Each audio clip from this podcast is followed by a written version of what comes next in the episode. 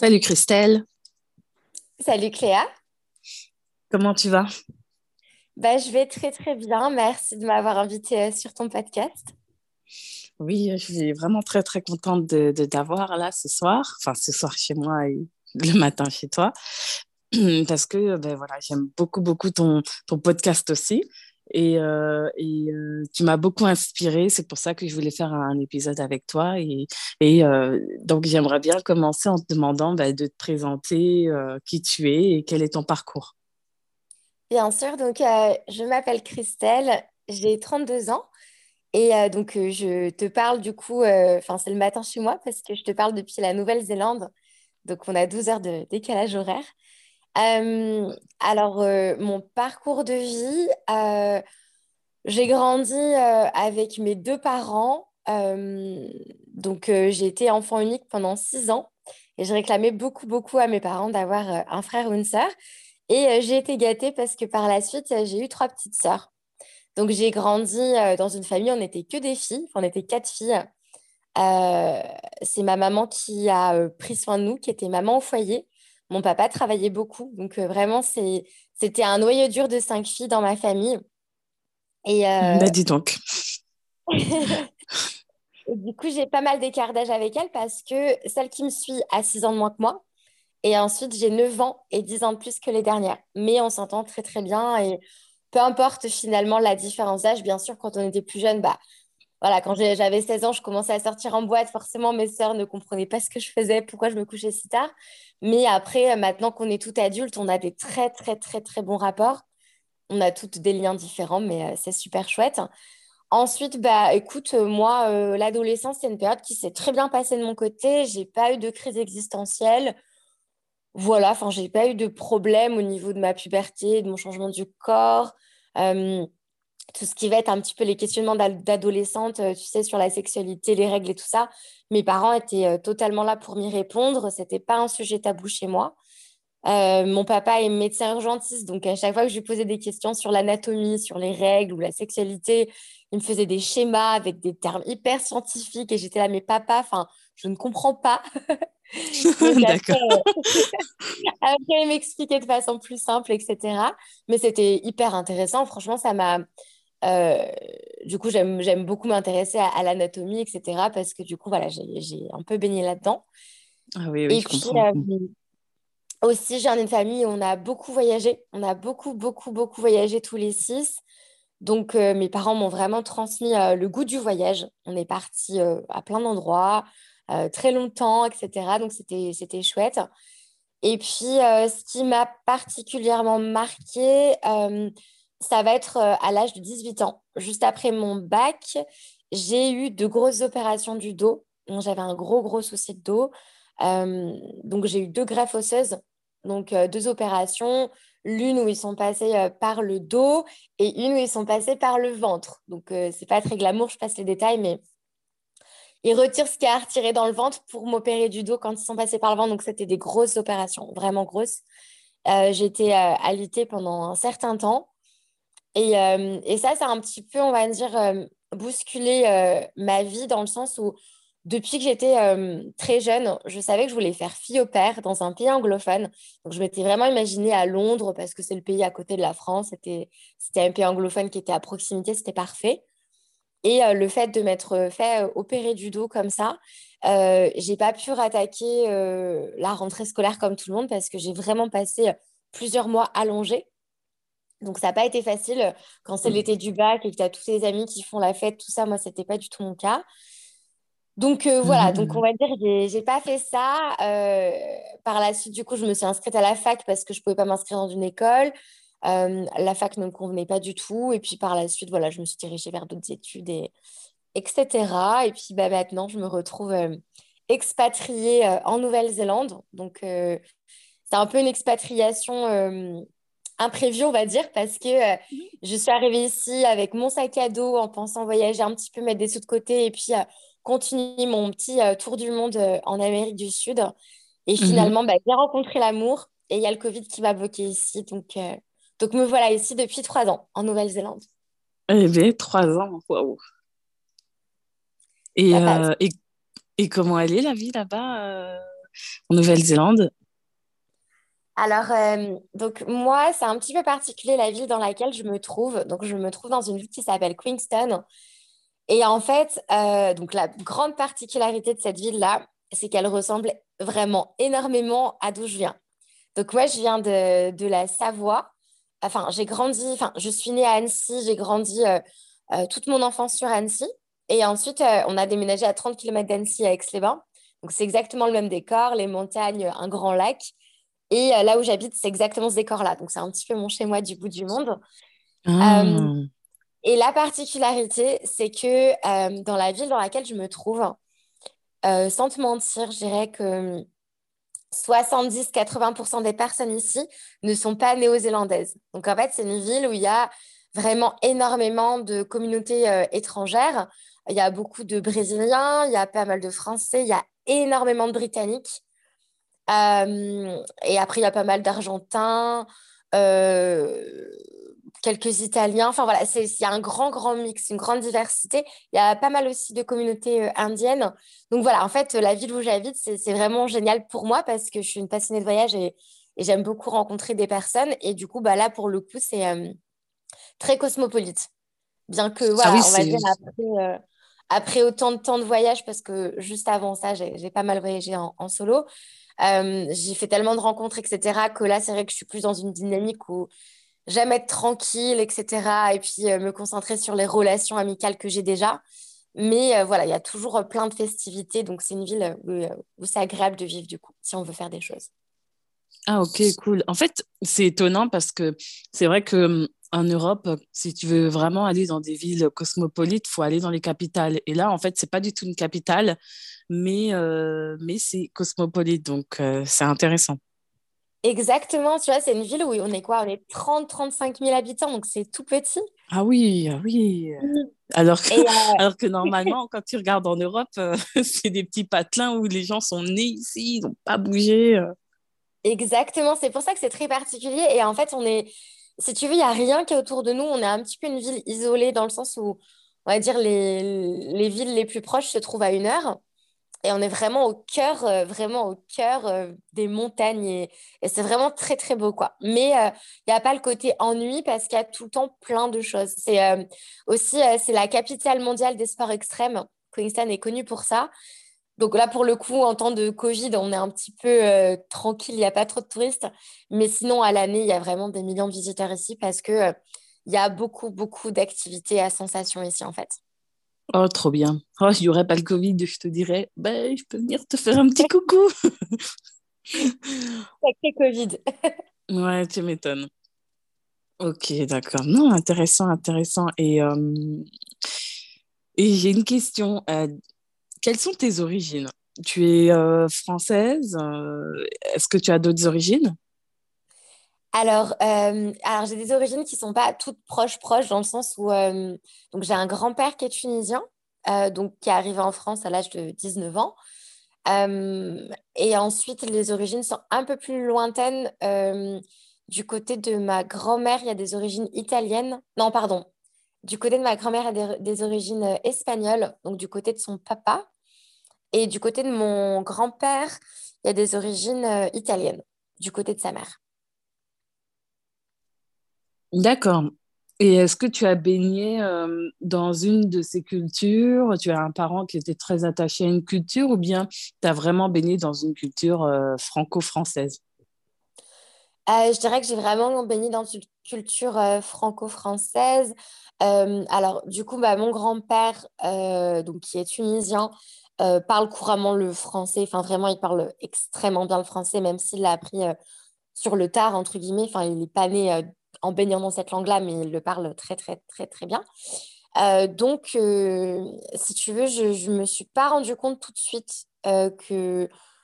Enfin, comment dire J'ai pas vraiment eu l'impression d'avoir des origines jusqu'à longtemps, enfin, on va dire. Enfin, jusqu'à il n'y a pas longtemps, finalement.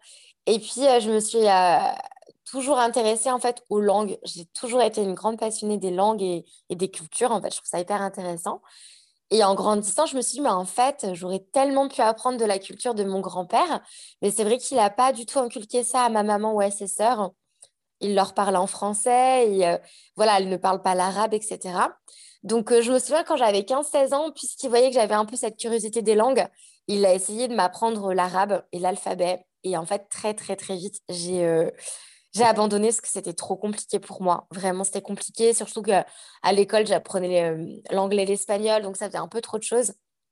Mais c'est vrai que j'aurais adoré, vraiment adoré que ma maman parle arabe et qu'elle puisse me l'apprendre, tu vois. Je trouve ça juste génial de grandir dans un foyer où tes parents parlent deux langues. je trouve ça hyper riche, quoi. Mais du coup, ça n'a pas été mon cas, ni au niveau de la culture, ni au niveau de la langue. Mmh, ok. Donc, oui, on, t'a pas inculqué un peu cette curiosité de ta ou tes cultures lorsque tu étais plus jeune, quoi? Non, alors on allait euh, très souvent, euh, les étés, on allait en Espagne euh, dans la maison de famille de ma, de ma grand-mère. Donc, on va dire, j'avais plus le côté connaissance de mes origines du côté de ma, de ma grand-mère paternelle, donc au niveau du côté hispanique.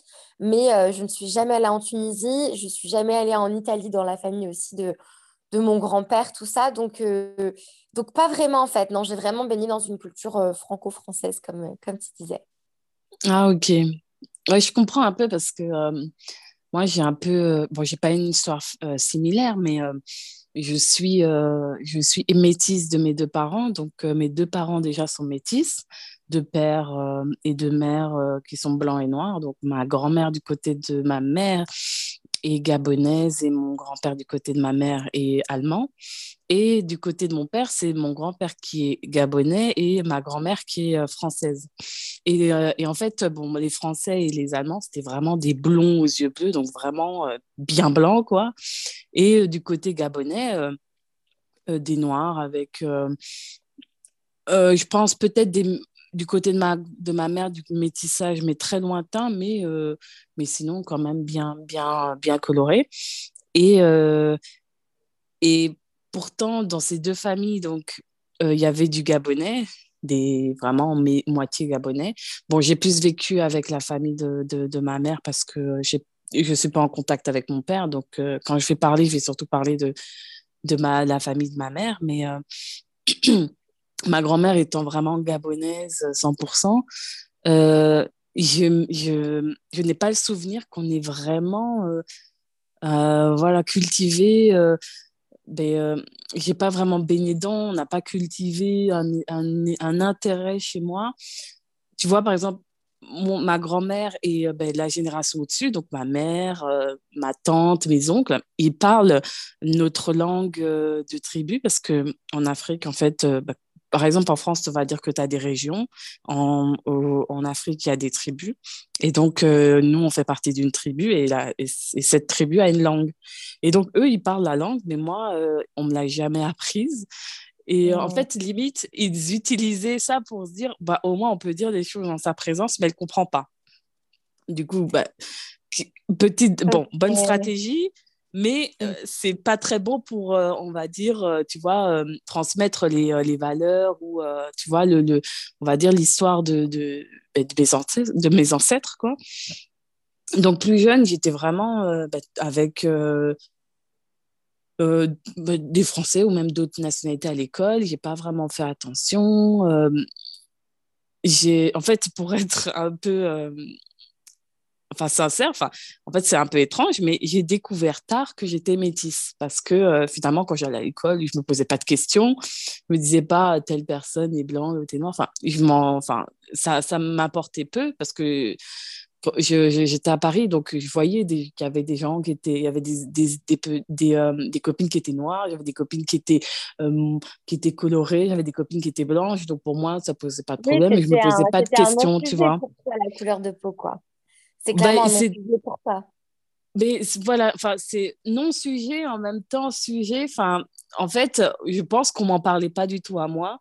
On m'a un mm. peu laissé dans une innocence, euh, peut-être pour mon bien, mais après, plus tard, euh, c'est pas, enfin, c'est, c'est, c'est, pas top parce que je suis arrivée très tard euh, à l'âge de 30 ans ou à l'âge de 30 ans, ben je, en fait, je me rends compte que oui, j'ai quand même des origines, je parle pas la langue. Là, j'ai découvert, euh, j'ai rencontré des copines ici qui sont gabonaises comme moi, qui ont une, une culture importante du Gabon, alors qu'elles sont nées en France et moi, je suis née au Gabon. Pourtant, je suis née au Gabon, mais je, enfin, j'ai tout oublié, j'ai aucune culture, donc c'est comme si euh, j'ai juste des origines lointaines, mais en fait, euh, c'est tout, quoi. Alors que, en fait, non, mes deux parents sont métis, j'ai des origines qui sont quand même très, très proches. Mmh, et, euh, et donc, j'ai pas vraiment baigné dedans. Et maintenant, ça revient un peu en boomerang, tu vois, un peu parce que ben, il y a beaucoup de, de, questions maintenant qui se posent sur le racisme, des choses comme ça. Et là, maintenant, un peu les langues se délient, tu vois, où je me rends compte que ma grand-mère, comme elle était noire, elle a, elle a vécu des choses. Ben, elle n'a pas été traitée comme on traite une personne blanche, par exemple. Donc, euh, c'est seulement maintenant que je me rends compte. Ma tante étant métisse aussi, euh, mais euh, ayant vécu ben, au Gabon jusqu'à mais la, la génération au-dessus a vécu au Gabon jusqu'au moi à l'âge de 20 euh, ans. Donc moi, ma mère, elle était au Gabon euh, jusqu'à l'âge de... Euh, parce qu'elle m'a eu très jeune, elle m'a eu à 19 ans, et moi, je suis arrivée en France à 6 ans. Donc, elle avait 26, 27 ans en quittant le Gabon, sachant que c'était l'avant-dernière. Donc, les autres étaient beaucoup plus âgés, tu vois. Donc, mmh. eux, ils ont vraiment eu ben, une éducation africaine, gabonaise. Ils ont, ils ont connu ce pays, ils sont arrivés, ils étaient déjà ben, bien majeurs. Euh, et moi, en fait, je suis arrivée, j'avais 6 ans. Et donc, eux, ils ont cette double culture. Ils savent faire le lien entre les deux, entre ben, euh, le Gabon et la France. Euh, ils ont été face sûrement à des, à des problèmes parce qu'ils étaient un peu plus foncés. bien que ma mère était claire, mais quand même, ça reste quand même une culture donc moi, en fait, je n'ai pas vraiment vécu là-dedans. Et c'est après, plus tard, que, voilà, tu vois, tu as, des petites problématiques qui arrivent où euh, tu n'es pas assez blanche pour faire partie des blancs, mais tu es, mais euh, trop blanche pour faire partie des noirs. et donc, tu es l'entre-deux, les métis, qui ne savent pas trop où se positionner. Et, euh, et c'est vrai que des fois, c'est un peu dommage parce que j'ai eu l'impression que je suis passée à côté de, de cette partie de, ma, de, de, de moi, en fait.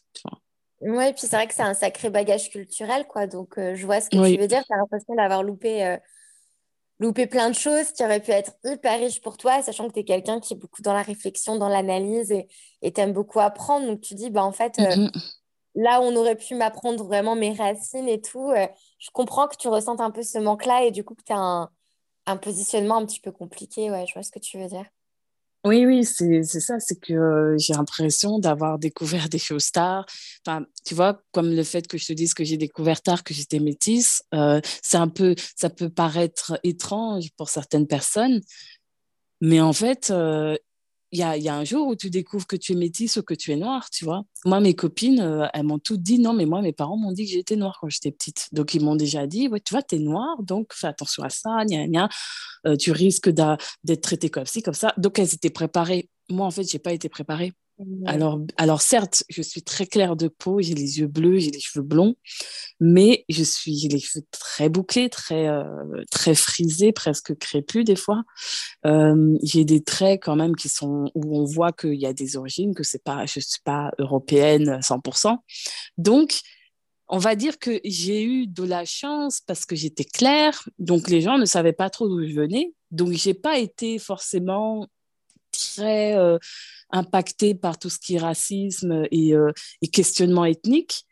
Mais en même temps, tu sens qu'il y a quand même une différence. Parce qu'à l'école, euh, finalement, en réfléchissant, je me dis, ah, bah, tiens, telle remarque, c'était, sur mon physique. Et mon, mon physique était différent de toutes mes copines qui étaient européennes. Quoi. Donc, euh, et, à l'époque, je ne me rendais pas compte que c'était des, des remarques racistes, en fait.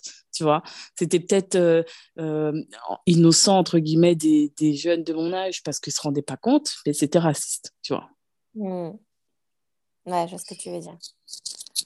Donc, euh, donc voilà, non, c'était pour savoir un peu euh, ton, ton, petit bagage culturel. Et euh, mais sinon, donc tu, tu m'as dit que donc voilà que tu étais resté en Nouvelle-Zélande parce que tu voulais commencer un petit tour, mais que ça, mais que l'amour et le Covid t'ont bloqué un peu. Et, et, du coup, j'aimerais bien que tu me présentes un peu ton podcast et, parce que je suppose que comme tu as beaucoup voyagé et que, donc euh, l'amour t'a fait rester en Nouvelle-Zélande, c'est pour ça que ton podcast s'écrit euh, ben, amour, voyage, et puis il y a un petit troisième aussi qui, euh, qui, qui, indique sur, sur, sur deux petits, enfin qui indique voilà que de quoi on va discuter dans ton podcast. C'est ça. Le troisième mot, c'est sexe. donc, donc oui, mon podcast s'intitule Amour, sexe et voyage. Et donc, en gros, ben, je suis restée effectivement coincée ici. Et c'est vrai que je bosse dans le tourisme. Donc, on n'avait plus de touristes. C'était hyper calme. Donc, je me suis retrouvée avec beaucoup de temps devant moi. Et, et c'est vrai que j'ai toujours été, enfin, depuis ces dernières années, été une grosse, enfin, je suis une grosse consommatrice de, podcasts. Donc, notamment quand j'ai voyagé en Asie, il y a des trajets où je faisais 26 heures de bus. Donc, les podcasts m'ont littéralement sauvé la mise. Du coup, euh, j'en écoutais tout le temps, tout le temps, tout le temps. Et puis, je me suis retrouvée avec ce temps-là en me disant, ben, en fait, ben, qu'est-ce que tu peux faire de ce temps qui t'est dédié? Et, et, je me suis dit, ben, en fait, ben, un podcast, ça m'est venu vraiment du jour au lendemain. Quoi.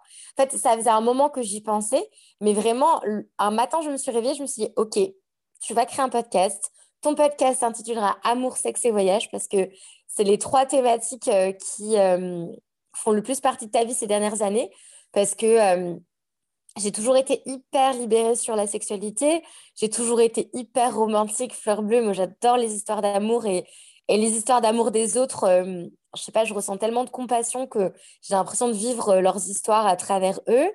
Et puis, bah, les voyages, pareil, ça a toujours fait partie de ma vie parce que j'ai beaucoup voyagé depuis petite et que ben, quand je suis arrivée ici, j'avais fait deux ans de voyage en solo. Donc euh, voilà, je me suis dit, OK, je vais créer un podcast dans lequel je vais euh, interviewer des personnes sur leur parcours de vie. Alors, on parle principalement de ces trois thématiques-là, ou alors de deux d'entre elles, ou, juste de, l'une d'elles, si, jamais, quoi. Mais on, parle aussi d'autres choses. Enfin, je veux dire, c'est pas non plus axé que sur ça. La majorité, si, mais je veux dire, voilà, on parle aussi d'autres choses parce qu'il n'y a pas non plus que ça à raconter sur le parcours de vie d'une personne. Et puis, après quelques mois de création du podcast, euh, je me suis dit, OK, euh, finalement, euh, en fait, j'ai plein d'histoires, moi, sur du sexe en voyage ou rencontrer l'amour au bout du monde ou même des voyages qui m'ont marqué. Ou voilà, j'ai plein d'histoires, en fait, en rapport avec cette thématique-là. Donc, pourquoi pas aussi faire un petit peu de storytelling et de, faire des épisodes où c'est moi derrière mon micro qui raconte un petit peu mes, mes expériences de vie. Donc voilà, donc mon podcast euh, a, on va dire, deux formats principaux, même si voilà, il y a d'autres, euh, petits formats de temps en temps qui, diffèrent, mais en général, c'est soit l'interview d'une personne sur euh, son parcours de vie, soit une petite histoire personnelle en lien avec l'amour, le sexe ou les voyages. D'accord. Et bon, moi, j'ai écouté certains de tes épisodes. Je peux dire qu'il y en a qui m'ont marqué, mais j'aimerais bien savoir quel est ton voyage à toi qui t'a le plus marqué. Eh bien, écoute, le voyage euh, dont j'ai pensé euh, quand je pense à mon voyage le plus marquant, euh, c'est du coup un, un, pays dont j'ai encore jamais parlé dans mon podcast. C'est d'ailleurs le dernier pays que j'ai fait avec mes parents et l'une de mes sœurs. C'était il y a quatre ans et c'est le Sultanat d'Oman. Donc, c'est un petit pays qui se trouve euh, au niveau de la péninsule d'Arabie.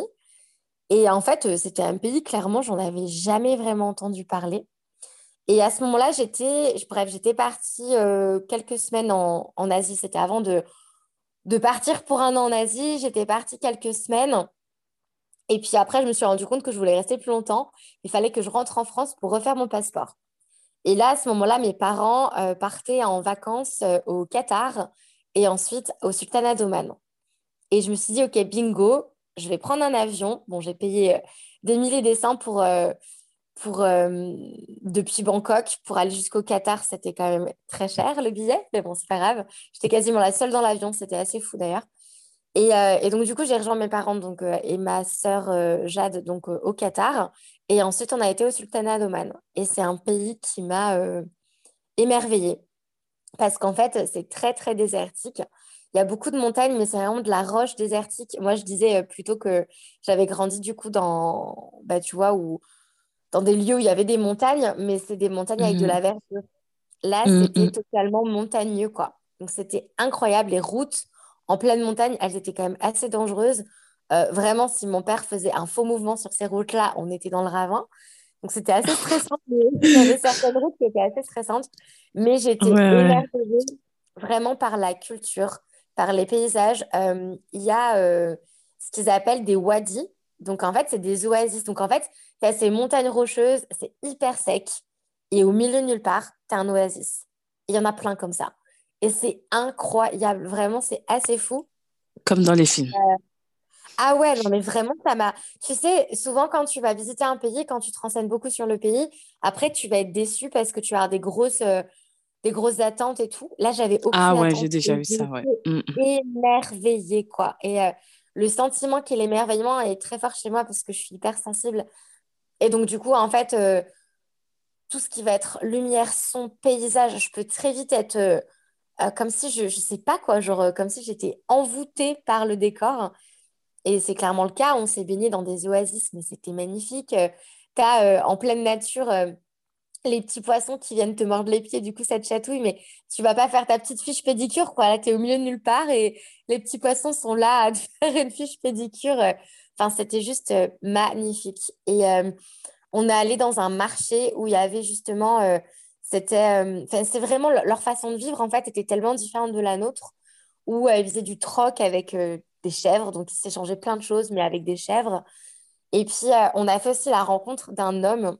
On se trouvait euh, dans, dans un tout petit bled où on visitait une ancienne, euh, une ancienne citadelle, un- une petite cité, enfin voilà, quelque chose de très ancien. Et il y a un monsieur, donc bien sûr avec la tenue traditionnelle sur place, la djellaba, qui vient nous parler et qui nous dit oui, enfin, donc nous on était quatre, il nous dit est-ce que vous voulez venir euh, boire le thé chez moi, je vous convie à, à boire le thé, etc. Et puis c'est vrai que bah, nous dans notre culture, euh, tu vas pas inviter des touristes euh, à boire le thé chez toi, tu vois. Du coup au début, mm. Ouais, on... c'est clair. Tu crois déjà que c'est un psychopathe qui va te séquestrer chez toi? Du coup euh, au début, enfin le truc c'est qu'on se méfiait même pas de lui, c'était c'était simplement on était un peu gênés quoi, on était là mais on va débarquer à quatre chez lui, enfin c'est un peu c'est un peu gênant. Puis tu vois il a insisté, puis c'est tellement, c'est tellement gentil, enfin, on pouvait pas refuser, puis nous, ça nous donnait envie, tu vois, donc on était là, bah, ok, on, on- on vous suit.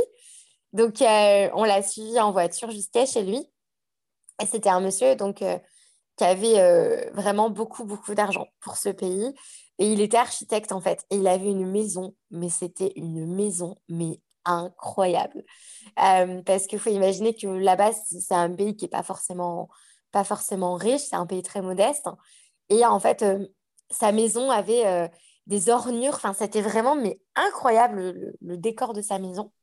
Et puis on arrive dis sur donc. place et en fait, bah, du coup, bah, tout, tout comme le veut la tradition, il y avait euh, le salon avec les hommes et le salon avec les femmes. Donc Ah mon oui. père, du coup, a été séparé de nous. Il est parti donc avec les hommes et nous, on était avec les femmes. Et, euh, et en fait, bah, ma maman euh, parle pas très bien anglais.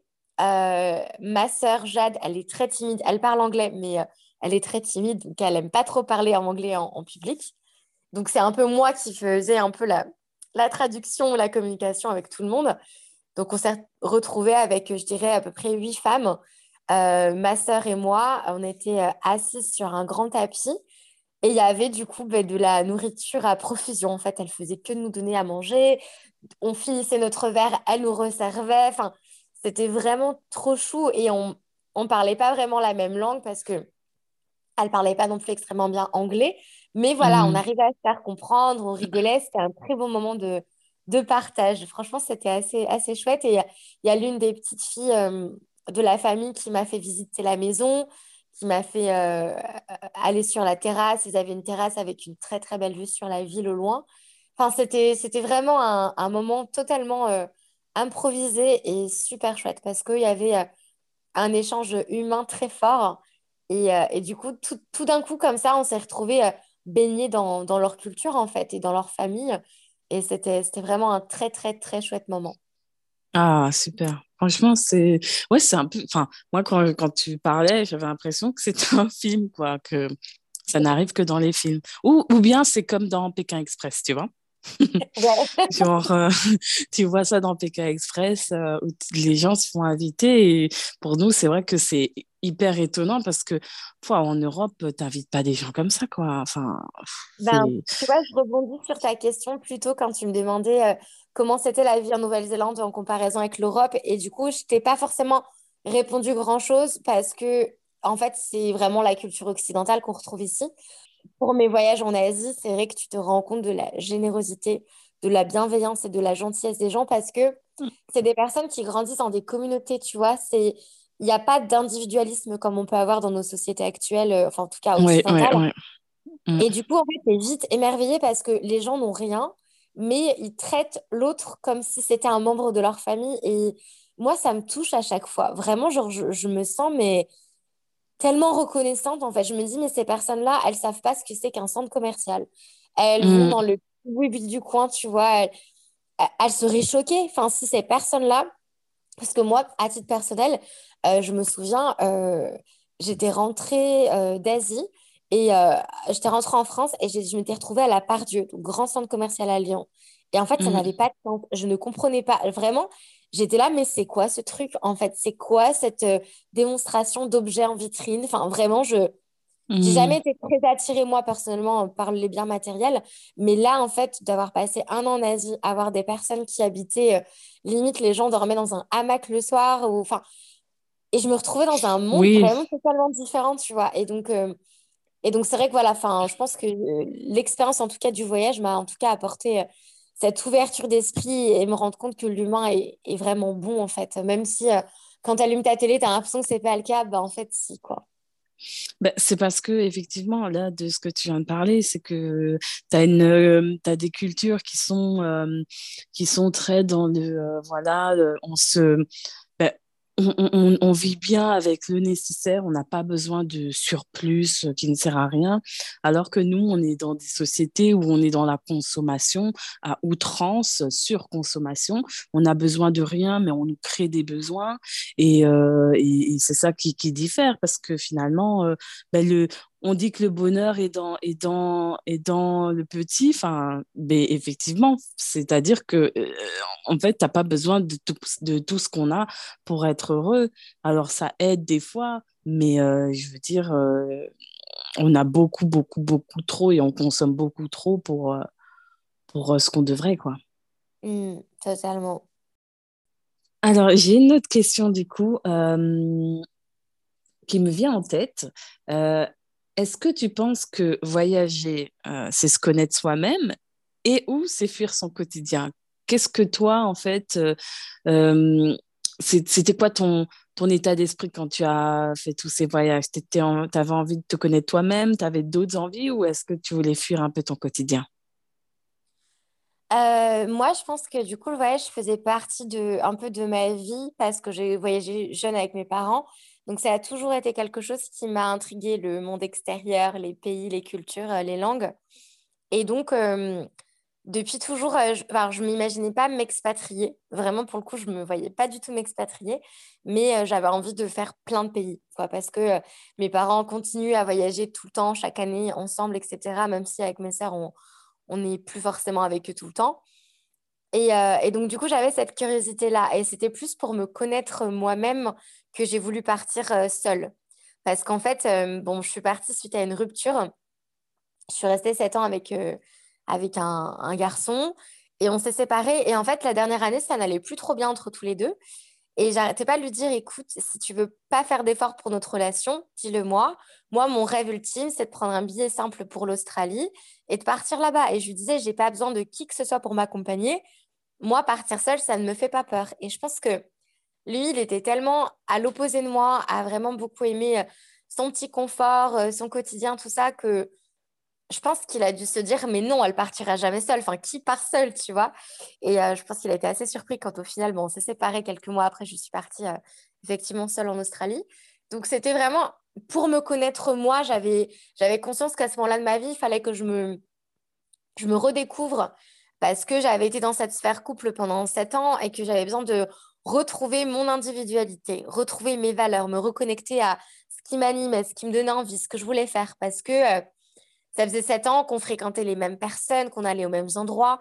Et ça me ressemblait plus. Moi, j'avais juste envie, c'était de m'ouvrir au monde, de rencontrer plein de personnes, de cultures différentes, de parler d'autres sujets que de parler que du travail, que de ci, que de ça, que des ragots de la ville, tu vois. Donc, euh, donc c'était vraiment pour euh, me connaître davantage.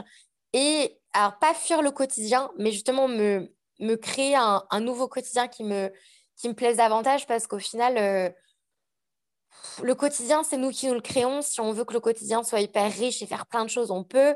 Si on veut que notre quotidien soit beaucoup plus tranquille, euh, on peut aussi.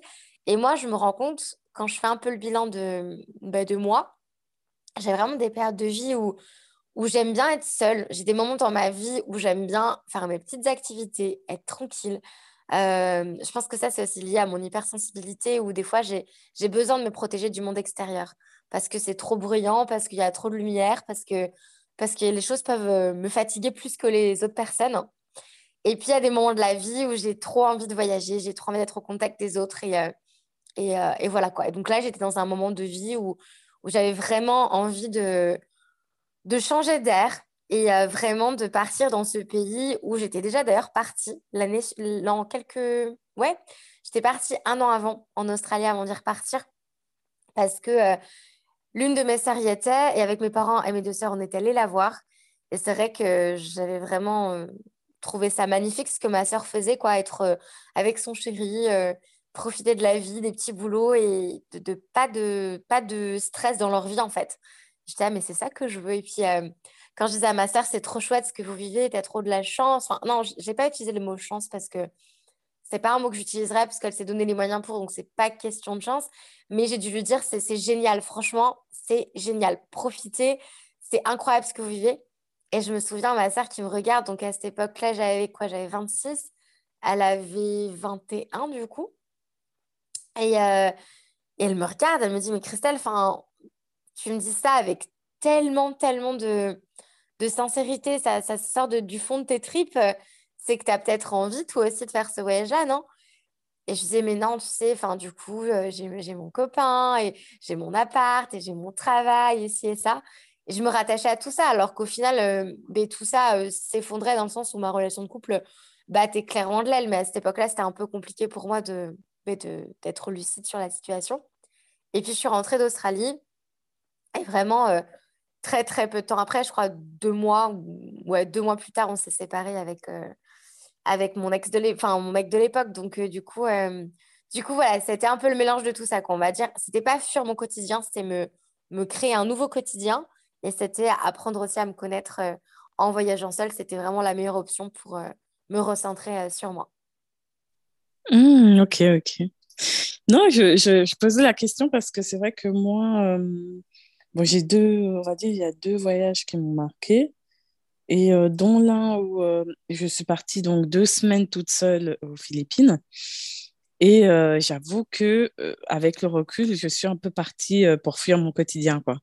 Je, moi aussi, j'avais une rupture, mais beaucoup de mois plus tôt, où j'avais fait une dépression suite à cette rupture. Et, et en fait, ce voyage-là, c'était un peu pour me donner un coup de pied aux fesses et en fait, pour me mettre en condition que, vas-y, maintenant, tu pars toute seule. Enfin, non, au départ, c'était plus dans le sens où je, passais ma vie à me dire, ah ben, quand tu auras un copain, tu pourras partir en vacances, vous pouvez partir à, vous pourrez partir à deux. Ah ben quand tu auras ou ah ben quand auras un bon groupe de copines, tu pourras partir aussi en vacances, tu pourras faire ça. Donc en fait, j'attendais les autres. Et un jour, je me suis dit ben t'as pas de copain. euh, je vais pas dire t'as pas de copine, mais en fait, ah non, euh, enfin, j'avais des copines dans les villes où j'ai habité avant, donc euh, Nancy et Paris, mais à Luxembourg, j'avais pas beaucoup de copines, quasiment pas à l'époque. Et donc, euh, comme je me dis, ben, t'as pas de copain, t'as pas de copine, donc en gros, qu'est-ce qui se passe? Tu, tu vis pas, quoi.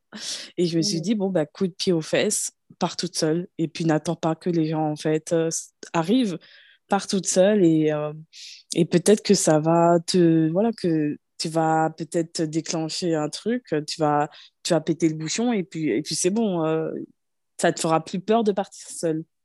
Et du coup, je suis partie donc deux semaines aux Philippines et euh, vraiment dans un esprit de fuite aussi. et dans un esprit de, ben, au moins avec ce voyage, je vais me, tu vois, je vais me faire violence et, et je vais en ressortir grandi, et c'est ce qui s'est passé. Trop chouette, non mais trop trop bien. Donc, non, c'est pour ça les Enfin, aujourd'hui encore, je ne pars pas en voyage pour mieux me connaître parce que j'ai vraiment fait beaucoup, beaucoup de, de travail euh, euh, sur moi. J'ai lu, beaucoup de, de, de livres. Euh, j'ai fait du développement personnel. J'ai vu coach même. donc, me connaître moi-même, non. Mais par contre, ouais, fuir son quotidien, voir ce qu'il y a ailleurs, voir des, des nouveaux paysages, euh, sortir un peu de, de voilà de, de, mes habitudes, tu vois, de mon confort. Euh. et comme tu l'as dit pour l'Asie, euh, bah, si tu si tu voyages pas, tu vois pas comment les autres y vivent, ce qu'ils ont, comment est leur, leur façon de vivre. Et en fait, toi, tu crois que ta vie est normale, mais ça se trouve, elle l'est pas du tout. C'est vrai que pour le coup, alors j'ai pas grandi dans une famille avec où on m'a inculqué vraiment euh, une culture, euh, enfin leur propre culture, on va dire, familiale. Mais par contre, c'est vrai que le fait d'avoir grandi euh, avec des parents qui étaient très curieux du monde et qui aimaient beaucoup voyager, qui m'ont fait voyager, c'est vrai que j'ai et j'ai aussi une maman qui est extrêmement tolérante. Ma mère, c'est la c'est la personne la plus tolérante du monde, qui m'a vraiment toujours appris à ne jamais juger, à ne jamais critiquer. Enfin, ma maman, c'est la douceur incarnée. Et donc, le fait d'avoir vraiment vu beaucoup de beaucoup de culture en fait depuis toute petite. Je me suis jamais euh, centrée comme euh, le nombril du monde, tu vois. Je me suis jamais dit, ok, ma culture c'est la réalité et le reste c'est n'importe quoi, tu vois. J'ai toujours été vraiment fascinée par euh, le fait qu'au final, chaque culture a ses traditions, a ci, a ça. Et, et voilà quoi. Et du coup, c'est vrai que c'est hyper riche et j'ai l'impression que bah, plus tu vois des cultures différentes, plus tu as envie d'en connaître encore plus en fait. Oui, c'est clair, et tu as envie d'être face à, ces cultures aussi, pas seulement juste les connaître comme ça, vite fait, ou on pourrait regarder aussi euh, un documentaire et on connaît la culture, mais ouais, toi, d'être immergé dedans, comment tu réagis, comment tu fais face euh, Moi, comment j'ai fait face deux semaines toute seule euh, au bout du monde alors que ben, je connaissais pas le pays, je connaissais rien. C'était la première fois que j'allais en Asie. je ne me connaissais pas moi-même seule aussi. Donc, c'est vraiment plus dans ce côté de oui, euh, tu vois, tu veux faire des expériences et il faut un peu te, voilà, te, te, bousculer un peu, quoi. Mmh, et ça, effectivement, ben, euh, c'est que quand tu voyages seul. Parce que quand tu voyages avec, euh, avec des amis ou ton chéri, eh ben, tu es encore dans un petit confort et tu vois, tu vis pas l'expérience à fond. C'est ça. Moi, c'est vrai que quand je voyage avec quelqu'un, j'ai l'impression que ouais, l'un comme l'autre, on, se suffit en fait. On n'a pas forcément besoin de. On est moins curieux au monde qui nous entoure, parce qu'on est moins connecté au monde qui nous entoure parce qu'on a beaucoup d'interactions entre nous. Et souvent, ça va être quelqu'un qui va te ressembler, soit. Enfin, bon, pour le coup, mon copain, il est anglais, tu vois, mais enfin, on a une culture qui est plus ou moins similaire. Donc, euh, enfin, mmh euh, je veux dire, demain, on se retrouve euh, au fin fond de la Patagonie, tu vois. Enfin, le fait d'avoir un repère avec toi qui a euh, comment dire, euh, un peu le, même passif euh, culturel que toi, ben, du coup, en fait, tu ne vas pas baigner 100% dans ce qu'il y a autour de toi. Donc, mmh, je trouve mmh. que c'est vraiment une force de voyager seul pour s'imprégner vraiment de la, de la culture. ouais. Et toi, donc, tu continues de voyager seul, même si tu es en couple? Alors, oui, oui, oui, oui. alors là, pour le coup, je suis bloquée en Nouvelle-Zélande du fait que je ne puisse pas euh, re-rentrer si je quitte le pays. C'est-à-dire que si je pars en France, par exemple, je ne peux pas revenir. Donc, pour l'instant, euh, mes voyages se font tellement ici. Mais, euh, Mais tu serais prête, quoi. Ah, bah, au mois de mars, je me suis fait un, un road trip de, de 12 jours, toute seule. Donc, j'ai loué voiture et j'ai fait tout le tour de l'île du Sud. mon copain, du coup, a pu se libérer trois jours. Donc, il a pris un avion pour me rejoindre, du coup, au milieu de mon séjour pendant trois jours. Mmh mais là, bah, en janvier, je repars pareil, une dizaine de jours toute seule. Parce que, euh, euh, en fait, euh, si tu veux, si lui, ses vacances coïncidaient avec les miennes, bah, ça aurait été cool, tu vois. Franchement, j'aurais été trop contente de partir avec lui, ça aurait été vraiment différent. Mais là, le fait de repartir seule, enfin, c'est, j'ai l'impression que c'est limite vital chez moi. J'ai, j'ai besoin, tu vois. en fait, de ce que j'ai compris, c'est que tu es une personnalité qui a besoin de se ressourcer seule, c'est ça? Oui, c'est ça. Alors en fait, c'est un peu particulier parce que euh, donc je, je, socialise comme une introvertie, dans le sens où euh, je, j'ai besoin de moments seuls, énormément de moments seuls pour me ressourcer. Donc, dans ma socialisation, je suis quelqu'un qui a besoin de peu de personnes dans ma vie, mais avec qui j'entretiens des euh, conversations riches, passionnantes et profondes, tu vois. Par contre, quand je suis dans un contexte extérieur, quand je rencontre des gens, les gens vont me prendre pour une, une extravertie parce que j'ai cette euh, grande facilité à aller parler aux gens. Euh, je suis très à l'aise, je ne suis pas du tout réservée, etc. Euh, je peux parler de tout très vite, je peux parler fort. Enfin, voilà. Donc, donc oui, c'est assez marrant parce qu'on peut très... Enfin, même, c'est marrant parce que j'ai posé la question à mes amis, à ma famille récemment, en leur demandant est-ce que vous, vous me verriez plus... Enfin, vous pensez que je suis plus introvertie ou extravertie? Tout le monde m'a répondu extravertie, sauf l'une de mes sœurs qui m'a justement dit tu, euh, en contexte social, on peut te prendre pour une extravertie, mais tu es une introvertie parce que tu as besoin de beaucoup de temps seul. Mais euh, enfin voilà, souvent on me confond pour une extravertie, etc. Alors que non, en fait, je suis une profonde introvertie et j'ai besoin d'être seule et j'adore être seule. Et c'est un besoin. Et c'est vrai que partir 10, euh, 12 jours seule, sans mon copain, c'est des fois j'ai l'impression que les gens comprennent pas. Ils sont là, mais quoi, mais tu pars seule, mais ton copain, mais ci, mais ça. Mais déjà, mon copain me comprend parce qu'il est comme moi. Enfin, il a besoin beaucoup de temps seul, donc euh, il est content pour moi. Et à aucun moment, il va me dire, ouais, tu m'abandonnes ou quoi. Et, euh, et en fait, c'est même pas comme si je partais seule. C'est comme si je partais avec ma meilleure amie. Alors, c'est très bizarre à dire, mais j'ai l'impression que j'ai toujours un dialogue interne très sain avec moi-même. Genre, vraiment, je, je me traite comme je traiterais une amie. Et donc, du coup, partir avec moi-même, je sais pas, je, me sens trop bien. D'ailleurs, je dis jamais, euh, c'est rare que je dise, je, je pars seule. Genre, si on me dit tu pars avec qui, je vais dire bah, je pars avec moi-même parce que je me considère comme une personne. C'est franchement top de se dire ça, quoi. Parce que bah, moi, je pense que je suis plutôt une extravertie. bien, que, euh, je, bien que je suis euh, quelqu'un qui a besoin aussi de discussions très profondes et, euh, avec les personnes qui me sont proches. Mais je sens quand même que j'aime bien être entourée. En fait, j'ai toujours vécu une enfance où j'étais très entourée. Euh, toujours, il y avait toujours des copines. Euh, j'étais pas une enfant solitaire. J'étais vraiment une enfant de, copines, de euh, voilà toute une famille autour de moi. Enfin, quand on était au Gabon, on vivait dans une maison familiale. Donc vraiment, il y avait bah, la matriarche, ma grand-mère et tous ses enfants, cinq enfants tous dans la même maison. Moi qui étais la première, donc au milieu de tout le monde, j'étais un peu l'enfant de tout le monde. Donc j'ai vraiment vécu dans un contexte où j'avais besoin des autres. Mais la solitude, moi, me permet de me, genre de, de me remettre sur les rails, quoi, quand je vois que je, je m'éparpille trop, tu vois. Mmh. Ouais, ok. Mais du coup, est-ce que pour toi, enfin, du coup, pour toi, désolé, c'est moi qui te pose une question. oui, oui, non, mais je t'en prie. mais ça m'intéresse parce que là, si je te pose la question, qu'est-ce qui te ressource le plus? Ça te ressource plus d'être seule ou d'être en contact avec les autres? Non, Je pense que ça me ressource plus d'être en contact avec les autres parce que j'ai un... j'ai vraiment. Euh, pareil, enfin, j'ai vraiment du mal à vivre la solitude. Euh, donc, non, je pense que j'ai besoin, parce que tu vois, là, par exemple, moi, j'ai un chat. Et, euh, et en fait, euh, ça reste un animal, une présence ben, vive, c'est un être vivant. Et en fait, j'en ai besoin. Je sens que ben, elle m'a apporté énormément de choses parce que je me sens pas seule. Tu vois, elle est là. Tu vois. Ça, je comprends. Donc, ouais, Donc non, je pense que j'ai besoin d'avoir quelqu'un. Et donc elle c'est ma personne.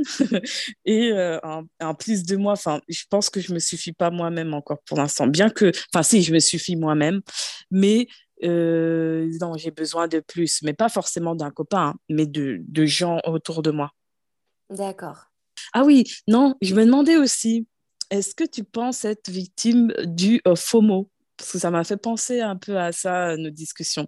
Tu sais la, la peur de, de, de manquer quelque chose bah alors, euh, moi, perso, pas du tout. Mais alors, vraiment pas.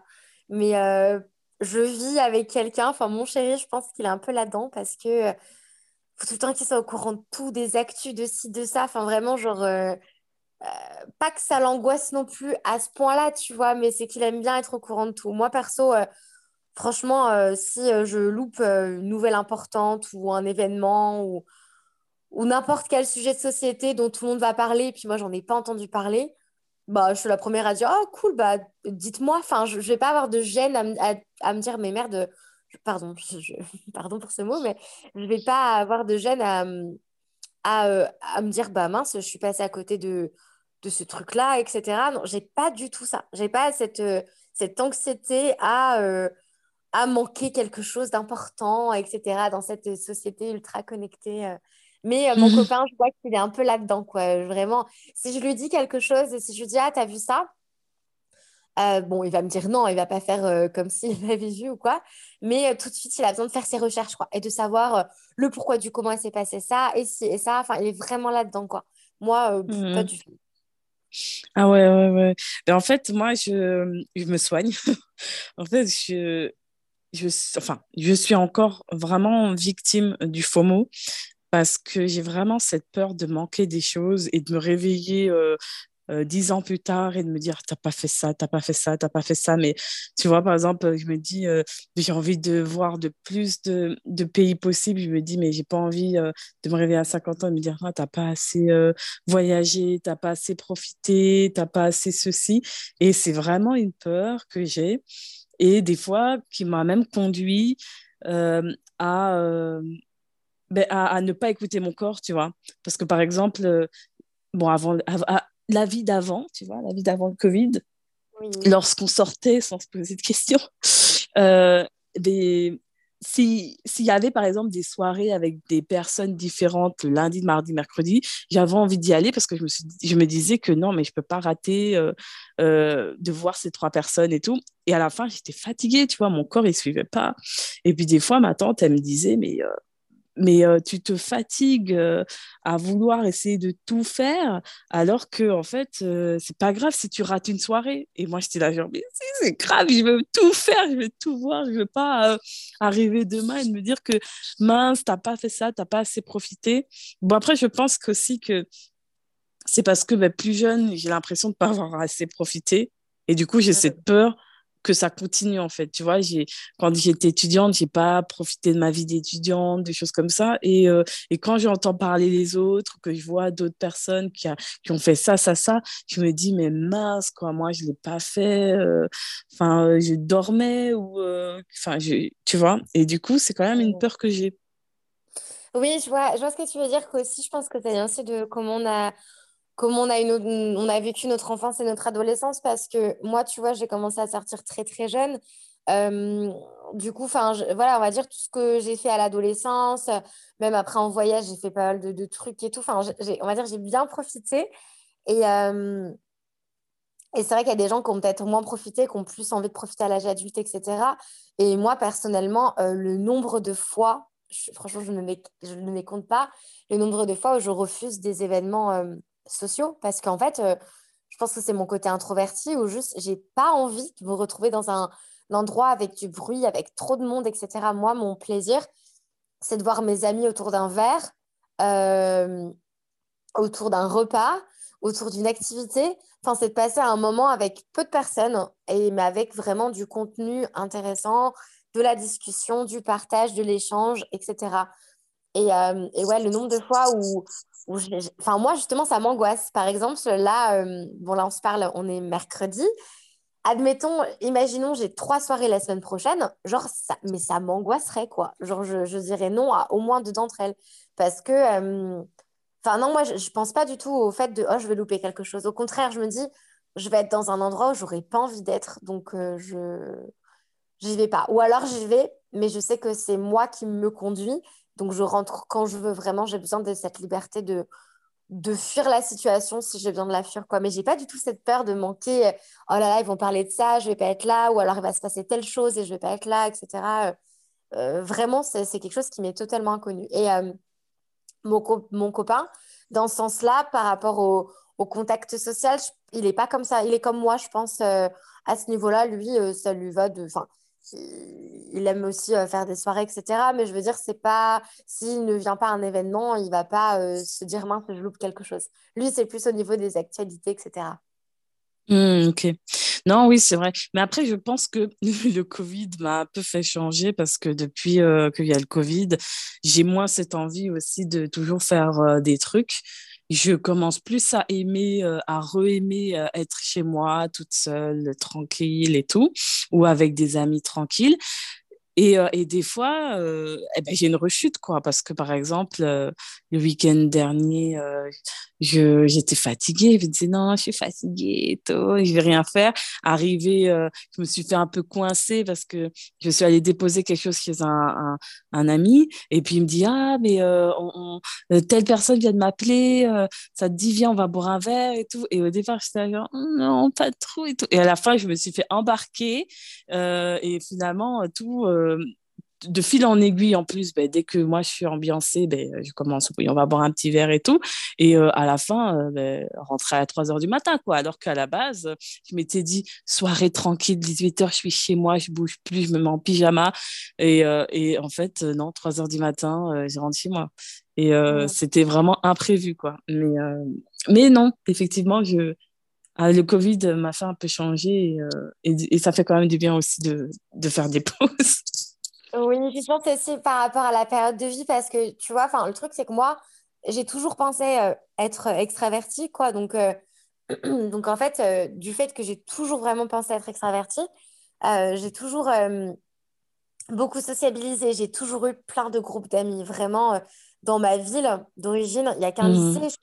Du coup, tu connais tout le monde, vraiment, tout le monde se connaît. Enfin, et je pense qu'en fait, du coup, j'ai eu trop d'interactions sociales quand j'étais adolescente. Et, euh, et le truc, c'est que ben, moi, je ne bois pas d'alcool, donc j'étais tout le temps la SAM aux soirées. C'est moi qui conduisais, mmh. donc c'est moi qui me retrouvais dans un contexte avec des gens totalement arrachés, mais j'attendais que messieurs et mesdames soient prêts, que je les ramène, etc. Donc, en fait, j'ai tellement fait d'efforts pour les autres, j'ai tellement été euh, dans des soirées où euh, j'avais envie de rentrer plus tôt, mais je restais parce que mes amis s'amusaient et je voulais pas leur casser leur, euh, leur soirée, etc.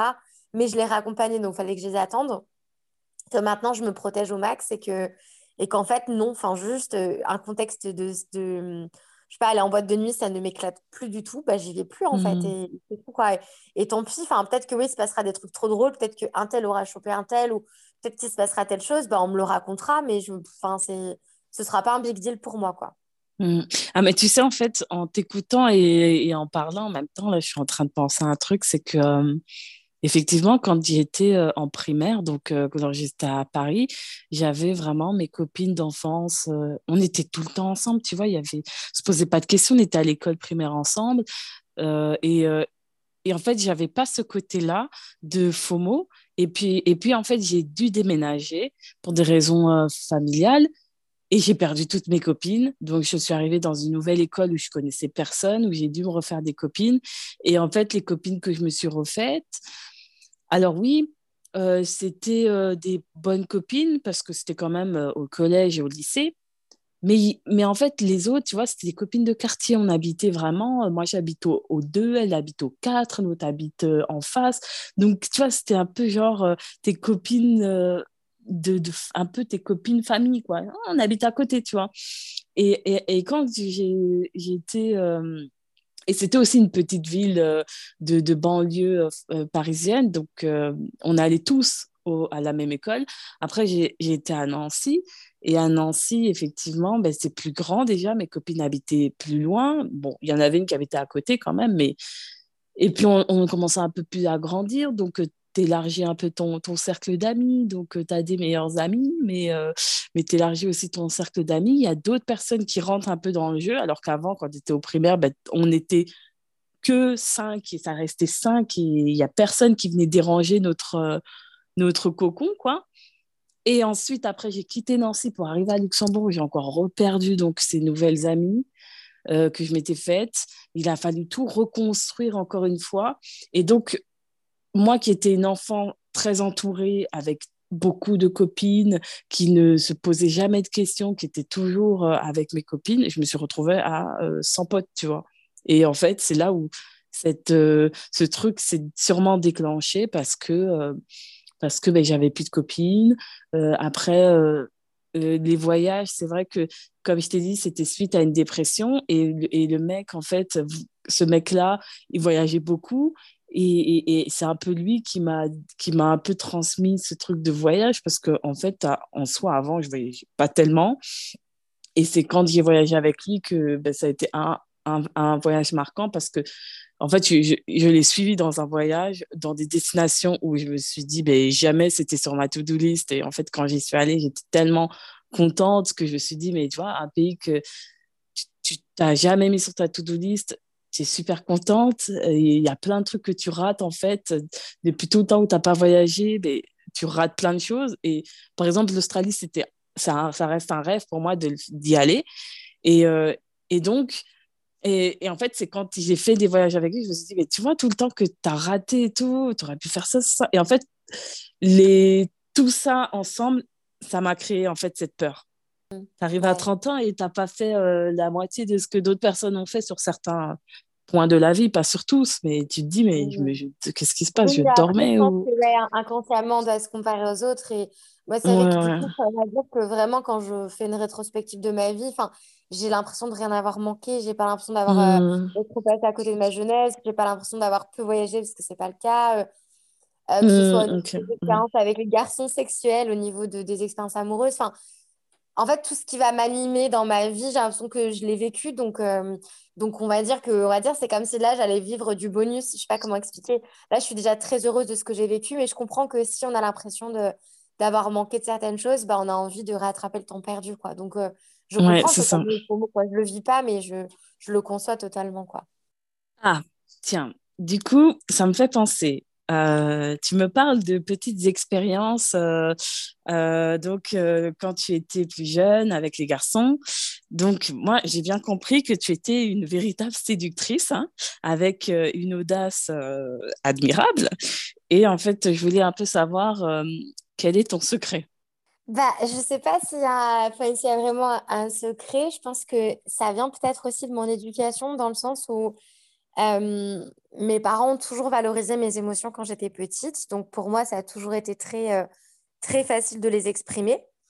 Et j'ai pas l'impression non plus d'avoir une enfance genrée. Alors, je pense que c'est difficile à savoir parce que j'ai trois sœurs. Donc, on a on n'était que des filles. Donc, je ne sais pas si j'avais des, des frères, si mes parents auraient ou pas fait des différences. Mais mes parents m'ont jamais dit ne fais pas ça parce que tu es une fille ne joue pas à tel jeu, ou ne fait pas ci, ne fait pas ça. Enfin, mon père nous emmenait euh, voir des matchs de foot, euh, comme il pouvait venir avec nous voir le concert de Shakira, tu vois. Donc, euh, en fait, il n'y avait pas vraiment ce côté genré. Ce qui fait que j'ai pas genré, enfin, j'ai jamais genré aucun comportement à la jante masculine ou féminine.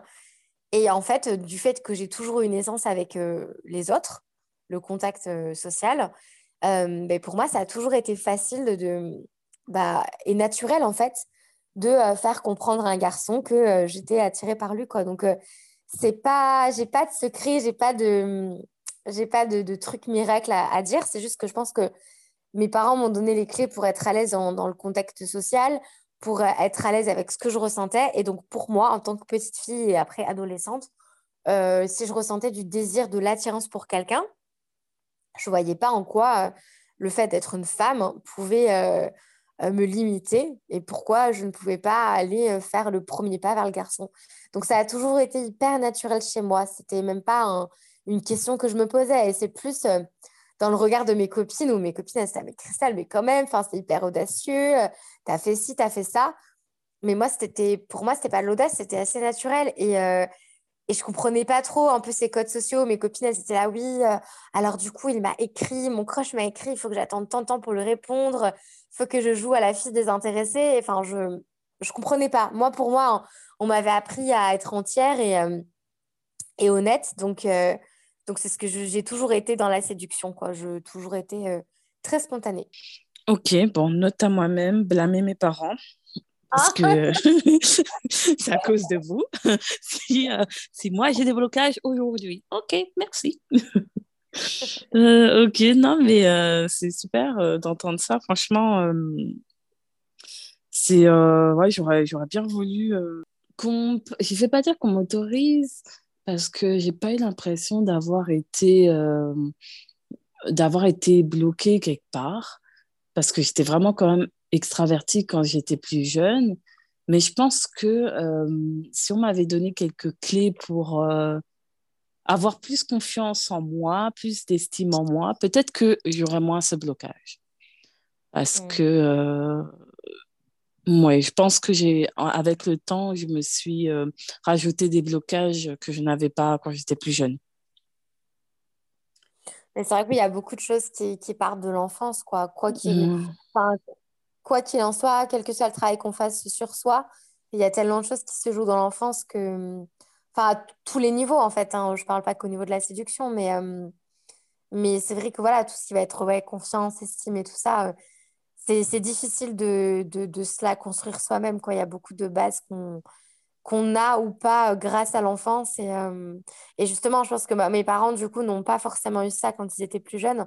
Et ils ont mm. vraiment pris le, le, revers inverse, quoi. Oui, parce qu'en fait, moi, je me dis, tu vois, que, que euh, mes parents, ils ont vraiment... Enfin, je ne dis pas qu'ils n'étaient pas à l'écoute. Hein. Je pense qu'ils n'étaient pas conscients, en fait. Euh, de ce que je vivais. Parce que, bah, comme je t'ai dit, euh, mm, donc la génération au-dessus de moi et euh, la génération de ma grand-mère, ils étaient tous au Gabon. Donc, ma grand-mère étant noire, bah, à mon avis, au Gabon, ils étaient tous noirs, donc il n'y avait pas de questions à se poser. Ils étaient la majorité. Mm, la, la, génération au-dessus de moi, bon, c'était des métis. Donc, euh, on va dire là-bas, ça pouvait être bien vu d'être métisse un peu. Euh, donc, bon, je ne vais pas rentrer dans les détails, mais peut-être que en tant que métisse, euh, je pense qu'en tant que métisse, ma tante et ma mère, et aussi j'ai un oncle, j'ai aussi deux oncles métis et un oncle noir. Mais enfin, ils ont toujours été considérés comme des, des, belles personnes. Enfin, je veux dire, des physiques avantageux. Donc, tous mes oncles ont brisé euh, de nombreux cœurs. Euh, euh, c'était des, vrais donjons. mais ma tante et ma mère étaient des, belles gosses aussi. C'était vraiment, ils étaient vraiment considérés comme vraiment des des, des comme on dirait des canons quoi des, des avions de chasse et donc je pense qu'ils n'ont jamais hein, vécu ce que moi j'ai vécu ils ont toujours été considérés comme beaux, donc ils se sont jamais posé la question. Tu vois, je pense que ma mère n'a jamais eu, euh, n'a jamais manqué de confiance en elle, ma tante non plus, et mes oncles, ben, pas du tout. Ils avaient toutes les filles qui voulaient à leurs pieds.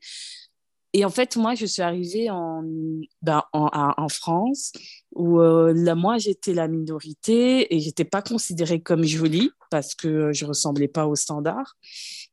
Donc, j'ai jamais jamais été considérée comme jolie auprès de mes pères, tu vois. Et donc, euh, bah, je me disais que c'est moi qui étais moche. Et je pense que mes parents n'étant pas vraiment, euh, on va dire, conscients de ça, pour eux, bon, dans tous les cas, pour eux, euh, je suis leur enfant, donc je suis jolie. Donc, dans tous les cas, ils auraient été biaisés. Mais, mais on va dire que pour, pour, pour pour une culture africaine, j'aurais été très jolie. Et si j'avais fait, par exemple, mes études au, Gabon, j'aurais été très courtisée. Euh, ce qui n'était pas le cas en Europe. Donc, j'ai pas du tout euh, eu, ce, on va dire, cette validation hein, du, du, sexe opposé. Et ce qui a fait que je me suis construite en me, en me pensant moche. Et, euh, plus le temps a passé, plus je me suis trouvée pas jolie parce que je ressemblais pas à ce que je voyais à la télé, euh, aux, standards de la société occidentale. Donc voilà, pour moi, être jolie, c'était avoir les cheveux lisses. bon, j'étais blanche et j'avais les yeux bleus, donc c'était déjà ça, mais il fallait avoir les cheveux lisses, les, traits de, de, visage un peu plus européens. Et, et donc, euh, c'est que plus tard que j'ai un peu vu que je plaisais aux garçons. Très tard, hein, c'était quand j'ai commencé à, travailler. Et donc, avant ça, euh, pour moi, je me disais, euh, bah, t'es juste pas jolie, quoi, c'est tout. Bon, j'avais eu des copains, mais je me, voilà, je me posais pas trop, trop, trop de questions. Et quand j'ai commencé à travailler, j'ai vu un petit succès. Je me suis dit, mais qu'est-ce qui se passe? Je comprends pas. Mais bon, on peut pas effacer comme ça 26 ans de croyance. Enfin, moins de 26 ans, mais voilà. Donc, euh, donc on ne peut pas effacer ça. Et suite à ça, il faut rajouter ben, les échecs normaux de ben, tu plais pas au mec, peut-être que tu que aimais bien. Donc, quand tu as les échecs, eh ben, tu, tu, en fait, tu t'en profites pour retomber un peu dans, dans, dans dedans, comme si tu avais gravi quelques marches du puits et puis échec, tu fais OK, je retombe euh, carrément au fond du, au fond du puits parce que tu dis OK, ben, si j'avais été jolie, euh, ben, il serait peut-être intéressé. Boum, tu repars dans ton schéma de oui, je suis pas belle et tout. Là, Et en fait, c'est toujours comme ça. Je monte et puis dès qu'il y a un échec, boum, je retombe. Je monte, échec, boum, je retombe. Et, euh, et du coup, aujourd'hui, j'arrive à un moment où je suis vraiment bloquée. C'est-à-dire que si j'aime bien un mec euh, dans une salle, je vais avoir un, blackout. Vraiment, mon, en fait, mon cerveau ne va Enfin, ne sait plus réfléchir en fait. Je vais être bloquée. Je vais pas pouvoir parler à cette personne. Je vais enfin et, c'est incontrôlable. Je ne peux rien faire. Je peux pas me dire non allez Joy respire et vas-y. Non c'est pas possible. Du coup si la personne vient vers moi, ça va, mais du coup, je vais me faire euh, une carapace de fou et je vais lui faire penser que, en fait, euh, il m'intéresse pas, que tu as, beau parler, euh, enfin, tu m'intéresses pas. Du coup, c'est très, très compliqué pour moi de rencontrer des gens et surtout de, mais de garder ces gens auprès de moi parce que finalement, même pour que ce soit pour les amitiés, euh, c'est très, très compliqué. J'ai une grosse carapace et, et, seuls les téméraires et les plus euh, persévérants arrivent à la, à la dépasser. Quoi. Mmh. Mais oui, mais ça, c'est vrai que c'est comme tu dis, c'est des croyances qu'on a qu'on a acquéries du coup dans l'enfance, alors que ce soit euh, volontaire ou involontaire de la part de notre entourage, parce que oui, il peut y avoir des, remarques euh, malveillantes ou, un petit peu euh, maladroites, mais sinon, voilà, c'est aussi en tant que petit enfant, des fois, on va percevoir des choses qui ne sont pas le cas. Et, et, voilà, après, on se traîne tout ça à l'âge adulte, donc je comprends, c'est compliqué. si tu n'es pas à l'aise dans le côté séduction, tu as l'impression de ne pas être légitime parce que tu te demandes ce que le mec va te trouver. Ouais, en fait, le problème, c'est la confiance en soi, quoi. Je pense que si tu gagnes en confiance en toi, et c'est facile à dire, mais c'est pas facile à faire, évidemment, ben, du coup, ça te permettra d'être peut-être plus à l'aise dans les échanges et dans la séduction et dans les jeux de regard, ce genre de choses, quoi. Mais qu'est-ce que toi, tu me conseillerais, donc, avec donc, ce petit blocage? Qu'est-ce que tu me conseillerais de faire, par exemple, même si je n'ose pas aller vers les personnes, mais au moins des petites, des petites astuces ou qui m'empêcherait peut-être de tout ruiner et qui euh, peut-être euh, me laisserait genre une petite porte de sortie genre euh, je peux pas y... je, je suis timide mais viens quand même. Enfin, je sais, bah, ou bien quels sont les signes que toi tu décryptes pour te dire à ce mec là hum, ouais je lui plais et donc et, pour moi, mon exemple, quel signe je pourrais repérer chez la, chez la jante masculine, dire euh, bon, j'ai l'air de lui plaire, donc Joy, ne te referme pas, laisse-le venir. Ben, je trouve qu'il y a beaucoup de choses qui passent par le regard. Euh, en plus, tu as des magnifiques yeux bleus, donc euh, je trouve que ce serait intéressant pour toi de, de, de, Alors, au début, ça va être compliqué, mais parce que du coup, si vraiment tu es intéressé par la personne, ça devrait être intimidant pour toi. Mais, euh, en tout cas, moi, ce, que je fais en général, c'est vraiment, tout passe par le regard. Euh, très souvent, euh, je ne sais pas, tu vas rentrer dans un bar, je te prends un contexte où, je sais pas, tu sors avec des amis, tu rentres dans un bar, il y a un, mec qui est attablé au comptoir du bar, il, il se retourne parce qu'il entend du, du, monde arriver, et là, il te regarde dans les yeux, tu le regardes et il se passe quelque chose.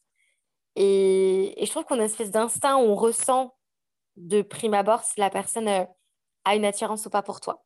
Donc, euh, après, une fois que tu as ce premier, on va dire, coup d'œil où tu dis, ah, peut-être que euh, tu vas t'installer à une table pas très loin où ta vie, enfin, visuellement, tu peux être en contact visuel avec lui. Et en fait, ce qu'il faut te dire, c'est que tu n'as rien à perdre. Donc, tu vas pouvoir lui, lancer subtilement ou moins subtilement, ça dépend de, de ton niveau d'aisance. Mais bon, au départ, on va partir sur du non subtil, peut-être un petit peu des, regards. Et, en fait, lui, il sera certainement dans la réponse parce que si dès, si dès le début, tu as senti que peut-être il y avait euh, quelque chose dans, vos échanges visuels, c'est que tu t'es certainement pas trompé. Donc, au fur et à mesure, peut-être se faire des échanges de regards. Et après, soit au fur et à mesure, bah, le laisser venir parce que lui, s'il te regarde aussi comme ça, c'est que il y a peut-être de l'intérêt, de l'attirance et il va peut-être venir te voir. Soit, ben, en fait, te dire, OK, je vais aller me commander un verre au bar. Et au lieu de juste commander mon verre, ben, je vais bah, essayer un petit peu d'initier la conversation avec lui. Et tu n'es pas obligé d'y aller cash en mode Salut, tu es super sexy, j'ai envie de toi. Enfin, on parle pas de ça, quoi. Mais tu vois, tu commandes ton verre pendant que le serveur te sert, tu peux lui dire bah, Alors, c'est vrai que le truc, c'est que bon, je ne vous vois plus les gens parce que ben, je parle anglais dans ma vie de tous les jours. Donc, je ne sais pas si le mec, dans ce contexte-là, tu le tutoierais ou tu le vous verrais. Mais mais je sais pas, bah, euh, salut, tu passes une bonne soirée. Enfin, si tu vois qu'il est seul. Vous bah, voyez, non, quand même pas. ouais, ok. Donc, tu tutoierais, on est d'accord. Euh, non, non, oui. Ok, non, ok. Parce que maintenant, j'ai vraiment. Alors, c'est marrant parce qu'avant de partir en, en voyage, j'avais beaucoup de difficultés à tutoyer les gens que je connaissais pas. Et maintenant, c'est tout l'inverse. Genre, vraiment, j'ai l'impression que je tutoie tout le monde quand je rentre en France. J'arrive pas à, à vous bah, voyez d'un coup cette distance, tu vois. Bah, quand, quand je sais que c'est des personnes de ma génération, euh, ouais, je, ça, je, je, vous, voilà, je, je, tutoie, je tutoie d'office, mais oui, après, quand c'est au niveau du boulot ou euh, plus âgé, je vais peut-être vous voyez, mais non, c'est ou euh, vraiment, enfin, j'ai pas ce je pense pas que j'ai ce côté genre impressionné du mec ou il m'impressionne, ça pas trop quand même. Non, non. Ben, du coup, tu lui dis, si tu vois qu'il est seul, par exemple, tu peux lui dire, bah écoute, euh, est-ce que tu passes une bonne soirée? Oui, non, blablabla. Bah, je suis avec des amis. Si jamais tu veux te joindre à nous, n'hésite pas. Enfin, tu vois, c'est. Hum, enfin, je veux dire, euh, en fait, il faut, faut, que tu ailles voir la personne comme si tu allais voir euh, quelqu'un pour qui tu n'as pas d'attirance. Quoi, genre, comme si tu allais mmh. voir une, fille qui, que tu trouves super sympa, qui est toute seule en train de lire un bouquin au fond du bar, et tu veux juste lui dire. Enfin, moi, ça m'est arrivé plein de fois parce que je suis comme ça dans la séduction, mais parce que je suis comme Même ça, ça je pas. Hein? Même, ça, ah, Bon, après, peut-être je peux commencer par l'exercice d'aller voir tout le monde. Ouais. Exactement. Mais c'est ça, en fait. Parce que mm. moi, c'est vrai que de façon naturelle, je fais avec tout le monde. Si je vois quelqu'un euh, de seul, etc. Enfin, après, la personne peut totalement être seule par choix. Mais si c'est quelqu'un, je ne sais pas, qui vient de s'installer dans la, dans la ville et puis qui connaît personne et tout, bah, en, général, je, vais voir la personne et je lui dis, bah, écoute, je suis avec des amis. Euh, si tu as envie d'être seul, bien sûr, pas de souci. Si tu as envie de contact social, euh, ben, nous, on est très ouverts, tu peux te joindre à nous. Enfin, c'est vrai que du coup, tu pourrais commencer par ça. Et, euh, et, au fur et à mesure, parce que, parce que voilà, moi, ça fait partie de ma. C'est pas comme si j'étais froide avec tout le monde et j'étais hyper avenante avec les hommes. Tu vois, non, c'est juste que je suis avenante avec tout le monde. Et donc, du mmh. coup, les hommes qui m'attirent, je suis autant avenante avec eux que n'importe quelle autre personne pour qui je n'ai pas d'attirance, quoi. Donc, c'est pour ça, de mon côté, c'est même pas sortir de ma zone de confort, c'est euh, c'est absolument normal. Enfin, c'est instinctif. À chaque fois que je vais voir un homme pour lui parler euh, ou pour le. Enfin, je sais pas, il y a eu des jeux de regard, des choses comme ça. Enfin, je me pose même pas la question de ce que je vais lui dire. J'y vais et puis il sort ce qui sort, tu vois. Donc, c'est un mmh. peu compliqué de te dire quoi faire pour te débloquer. Je pense que bah, forcément, il y a hum, toute cette partie confiance en soi qui est difficile à l'âge adulte de se de s'approprier et après, il y a peut-être être à l'aise avec euh, les gens euh, dans leur globalité, aller accoster euh, des gens, même j'en sais rien. Enfin, ouais, dans n'importe quel contexte, essayer de, de parler comme ça avec quelqu'un, d'être plus à l'aise dans l'interaction avec l'autre. Et puis au fur et à mesure, mmh. peut-être que tu deviendras une séductrice qui sait? Bah écoute, je te le dirai, euh, je te dirai suite grâce à tes conseils, gourou, gourou de la séduction. et bien, et bien euh, voici les résultats. Euh, le, Peut-être l'élève n'a pas dépassé de maître, mais en tout cas l'élève est arrivé au même niveau. non, mais c'est vrai que c'est quand même une qualité, je, je le vois, que j'apprécie beaucoup chez les gens, l'audace. Donc, euh, c'est vraiment quelque chose que, euh, que j'ai envie de développer. Ok, bah écoute, euh, toutes les clés sont dans tes mains. Enfin, en tout cas, si c'est quelque chose dont tu veux, tu veux bah, développer cette, cette petite compétence chez toi, il n'y a, y a rien d'impossible. C'est possible. Ça, ça, demande du travail, c'est sûr, mais, mais rien n'est impossible.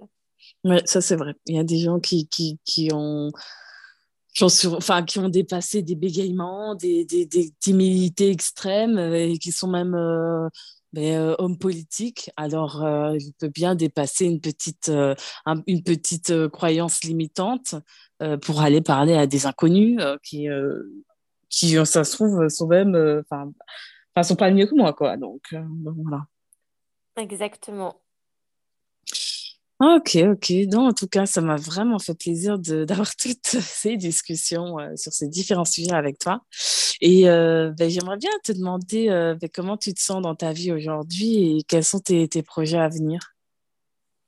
Alors, je me sens bien. le seul truc que j'aime pas en ce moment dans ma vie, c'est que j'ai pris pas mal de poids depuis la pandémie. depuis que j'ai mon podcast. Ah, coucou, coucou les kilos. coucou les kilos et pas qu'un, euh, beaucoup, beaucoup. Ah ouais, non, mais moi c'est pareil. Bon, déjà, je prends tout le temps un peu de poids quand je me mets en couple, alors on va savoir pourquoi. Je me protège de la séduction, je ne sais pas. mais, euh, mais parce que du coup, je me sens moins bien, donc moins séduisante, etc. Enfin, voilà. Et, euh, et, là, voilà, avec la pandémie, j'ai pris pas mal de poids aussi parce que mon projet podcast bah, m'a rendu plus sédentaire. Mhm, je dois l'avouer, tu vois. Puis, je me suis vraiment recentrée sur, euh, je sais pas, cette dernière année, ça, j'ai beaucoup, en fait, euh, euh, j'ai l'impression que j'ai un peu, un peu dissocié mon esprit et, et, et, mon corps. Et qu'en fait, là, je mhm. suis hyper alignée avec mon esprit. Genre, je suis mhm, hyper en cohérence avec mes valeurs, avec qui je suis, etc. Et, et là, mon corps, ben, j'essaie de me le réapproprier. Donc, donc tu vois, là, je, je vais à la piscine maintenant trois fois par semaine, je vais me faire masser je mange bien, etc. Je veux vraiment me réapproprier mon corps parce que c'est la seule chose dans laquelle je me sens pas trop bien dans ma vie, c'est mon corps. Euh, mais mhm. à part ça, de façon générale, parce qu'il n'y a pas que le corps dans la vie, évidemment, euh, mais je me sens bien. Je me sens bien. Euh, je me sens bien là où je suis. C'est vrai que je suis quelqu'un qui me remet beaucoup en question, où je me dis est-ce que je suis au bon endroit? Est-ce que je suis avec la bonne personne? Est-ce que je suis entourée des bonnes personnes? Est-ce que c'est mhm. ce que ça. Voilà. Et, et je pense que ouais, là, je suis alignée avec tout, à part euh, mon corps, mais je suis en train de travailler dessus et, euh, et je, je, ressens les effets, pas forcément sur la balance, mais je ressens déjà les effets au niveau de, de l'énergie, etc. Euh. Mmh donc, donc j'espère voilà, qu'en 2022, je, je me sentirai davantage mieux avec, avec mon corps. C'est marrant parce que je suis un peu dans, enfin, pas dans le même esprit, mais j'ai aussi pris du poids. J'ai pris une, voire deux tailles de, pour mes vêtements. Donc, euh, vraiment, tous les vêtements que je mettais il y a deux ans, j'arrive plus à les mettre. Euh, c'est vraiment euh, chiant. au club. Mais... moi, c'est l'été ici. C'est l'été ici, donc j'ai 15 000 robes. Enfin, parce qu'en fait, si tu veux, quand je suis arrivée ici, ben, arrivée ici, j'étais en Asie avant, j'avais beaucoup de, de, robes, des shorts, etc. Je rentre dans rien. Mais genre dans rien du tout, tu vois. Je suis là, mais non Et j'ai pas envie de racheter des choses parce que déjà, bah là, j'ai pas envie de me dire que ce corps-là, je vais le, le garder, tu vois. Mmh donc là, je suis en mode, euh, j'ai plus vraiment envie de faire hyper attention à moi. Et après, c'est un cercle, c'est un cercle vicieux. Donc, euh, donc là, je mhm. me suis dit, non, non, non. Enfin, là, tu vas te peser, tu vas mettre la réalité, tu vas, tu vas chiffrer tout ça. Euh, peu importe le nombre de kilos que tu as pris, c'est une réalité. Et, et, de toute façon, comme tout dans la vie, rien n'est fixe, en fait. Donc, tout mhm. change, tout, tout, tout. Enfin, voilà, la confiance en soi, on peut l'augmenter. Le poids, on peut le baisser. Enfin, tout peut, peut se travailler. Donc, donc voilà, donc là, je me, euh, je me concentre vraiment sur ça, quoi. Mais euh, parce que tu vois, moi, c'est l'année dernière. Bon, donc suite euh, au confinement, l'année dernière, j'ai pris du poids et quand je suis partie en vacances, il y a mon oncle qui m'a dit oh, T'es un peu grossi et tout. Et, et en fait, j'étais dans un, un état d'esprit où en fait, en fait, j'en avais marre, tu vois, de faire attention. à chaque fois, en fait, dans ma famille, il y a toujours des réflexions sur Ah, t'as un peu grossi. Oh, as... Ah, là, c'est bien, t'as bonne mine, t'as moins de joues. Oh, t'as plus de joues. Et du coup, je suis arrivée à un ras-le-bol où quand on me parle de mon poids, je dis écoute, je m'en fous euh, d'être euh, grosse, mince ou quoi. Je veux juste être bien dans ma tête. Et là, dans ma tête, ça va, tu vois. Et en fait, je me suis rendu compte que euh, mon, mon, mon, rapport avec mon corps, il est juste basé sur euh, ce que je considère être beau. Donc, euh, parce que, euh, ben, je sais pas, est-ce que c'est la société qui m'a dit que pour être belle, il faut être gaulée avec, avec un petit ventre, et Alors qu'en soi, ben, dans la vie de tous les jours, je suis pas obèse, tu vois, ça me, ça, enfin, je suis, enfin, le poids ne me dérange pas, tu vois ce que je veux dire, ça m'empêche pas de me mouvoir, je suis pas non plus essoufflée euh, quand je monte les escaliers, donc je suis pas. Ça n'a pas d'impact sur le fonctionnement de ton corps? Voilà, sur, sur ma santé, c'est juste un mm. impact physique sur des, des euh, encore des, euh, des critères physiques et des, des idéaux de, de beauté qu'on m'a fixés Mais en soi, que j'ai du bidon ou pas, en fait, euh, ça change rien. Et tu vois, c'est juste un, côté vraiment esthétique de ah ouais, je serais mieux comme ça et tout, mais mieux, mais qui a dit que ça c'était mieux en fait, tu vois. Et je me dis que si j'étais euh, dans une société où on s'en foutait d'avoir euh, du bidon, euh, et eh ben ça me dérangerait pas, tu vois, d'avoir ce bidon, tu vois? Mm. Et, euh, et, donc, c'est quand même chiant parce que je suis toujours en, train de me battre en me disant ben, j'aimerais bien maigrir, mais en même temps, j'ai pas envie de me frustrer à euh, faire attention à ce que je mange et tout ça parce que clairement, si je dois faire un régime, et bien, euh, pour moi, ça va être vraiment source de souffrance. Ce sera vraiment une frustration. Et euh, je ne suis pas quelqu'un qui aime bien faire du sport comme aller à la salle ou des choses comme ça. Tu vois, j'aime bien faire du sport en tant qu'activité pour faire avec d'autres personnes, tu vois. Je suis, enfin, je si je suis en vacances, je vais faire des randonnées, je vais faire du vélo, tu vois. Et les gens sont, et souvent, même, les gens sont, sont, sont euh, ils sont surpris parce qu'ils disent mais punaise tu fais pas du tout de sport mais euh, genre tu tiens euh, tu, tu, vas tenir toute un après-midi de randonnée tu vas tenir toute une après-midi de vélo. Donc c'est pas que je suis nulle en, en sport c'est simplement qu'en fait ça m'intéresse pas. Et j'ai pas trouvé une, une activité qui m'intéresse. Je me dis oui euh, je vais faire cette activité et puis et puis je vais être plus mince tu vois. Et en fait je suis un peu dans un espèce de une bipolarité sur sur le corps tu vois. Non mais c'est vrai que Enfin, du coup, moi, du coup, il y a plein de sports que je ne peux pas trop faire à cause de mon dos, à cause de des opérations que j'ai eues plus jeune, etc. Et la natation, alors j'ai toujours été un poisson dans l'eau. Genre, j'ai, alors mon signe astrologique, c'est poisson, je ne sais pas si c'est lié, mmh. mais l'eau, c'est mon élément. Vraiment, j'adore l'eau. Et c'est vrai que mmh bah, là, ça me, ça me détend, tu vois. Genre, aujourd'hui, j'ai un peu des courbatures parce que j'ai, j'ai fait une bonne séance hier, mais j'ai envie d'y retourner parce que, mmh. en fait, j'aime trop, c'est vraiment un plaisir. Et j'y vais pas en mode je fais de la natation pour perdre du, poids, tu vois. Ouais, c'est pas, une contrainte. C'est juste, euh, un, point, un petit élément en plus qui va me permettre de me mmh sentir mieux. Et euh, c'est comme, je sais pas, hydrater son corps ou se faire mmh masser. C'est toutes ces choses-là qui vont te reconnecter à ton corps parce que, en fait, euh, je suis extrêmement alignée avec mes pensées, mes envies, mmh. etc. Mais voilà, avec mon mec, enfin, en fait, on, je sais pas, avec mon mec, on vit notre best life à se commander une pizza et et à être devant Netflix, tu vois. Enfin, j'ai vraiment des, comme je te disais, j'ai des périodes de ma vie où, euh, où j'adore aller euh, sortir de ma zone de confort, genre rencontrer des nouvelles personnes, des nouvelles cultures, des nouveaux pays, des, plein de nouvelles choses. Et il y a des moments de ma vie où bah là, euh, je sais pas, on est calé chez nous, on regarde une petite série, on a la flemme de cuisiner, voilà. Et c'est juste, je sais très bien que notre alimentation était, était pas bonne, tu vois. Et donc voilà, là, je, j'apporte plus et j'étais fatiguée parce que aussi, je ne mange pas de viande, donc je pense que j'étais très anémiée. Donc voilà, j'essaye en, fait de, de me réapproprier un régime bah, plus intéressant nutritionnellement pour moi, mais pas dans mmh. le but de me restreindre, etc. C'est sûr que le régime, c'est la, la, privation, c'est n'est pas ce que je veux faire. Mais voilà, c'est des choses bêtes, c'est plus, euh, plus boire, euh, manger mieux, manger à des heures euh, plus fixes parce que j'avais l'habitude de grignoter toute la journée. Enfin voilà, donc c'est juste c'est juste voilà, me réapproprier mon corps et, euh, et en, en, en prenant plus soin. Mais euh, ah sans, le, le, le, restreindre, quoi. Ouais, ouais, moi j'aimerais bien me le réapproprier euh, et, l'accepter comme il est. Et, et après me dire, bah, t'as grossi, t'as grossi, c'est tout. Enfin, voilà. Enfin, je, je me dis ça. Mais en même temps, des fois c'est chiant parce que je peux pas non plus faire ça à chaque fois parce qu'il faut toujours se racheter des nouvelles fringues.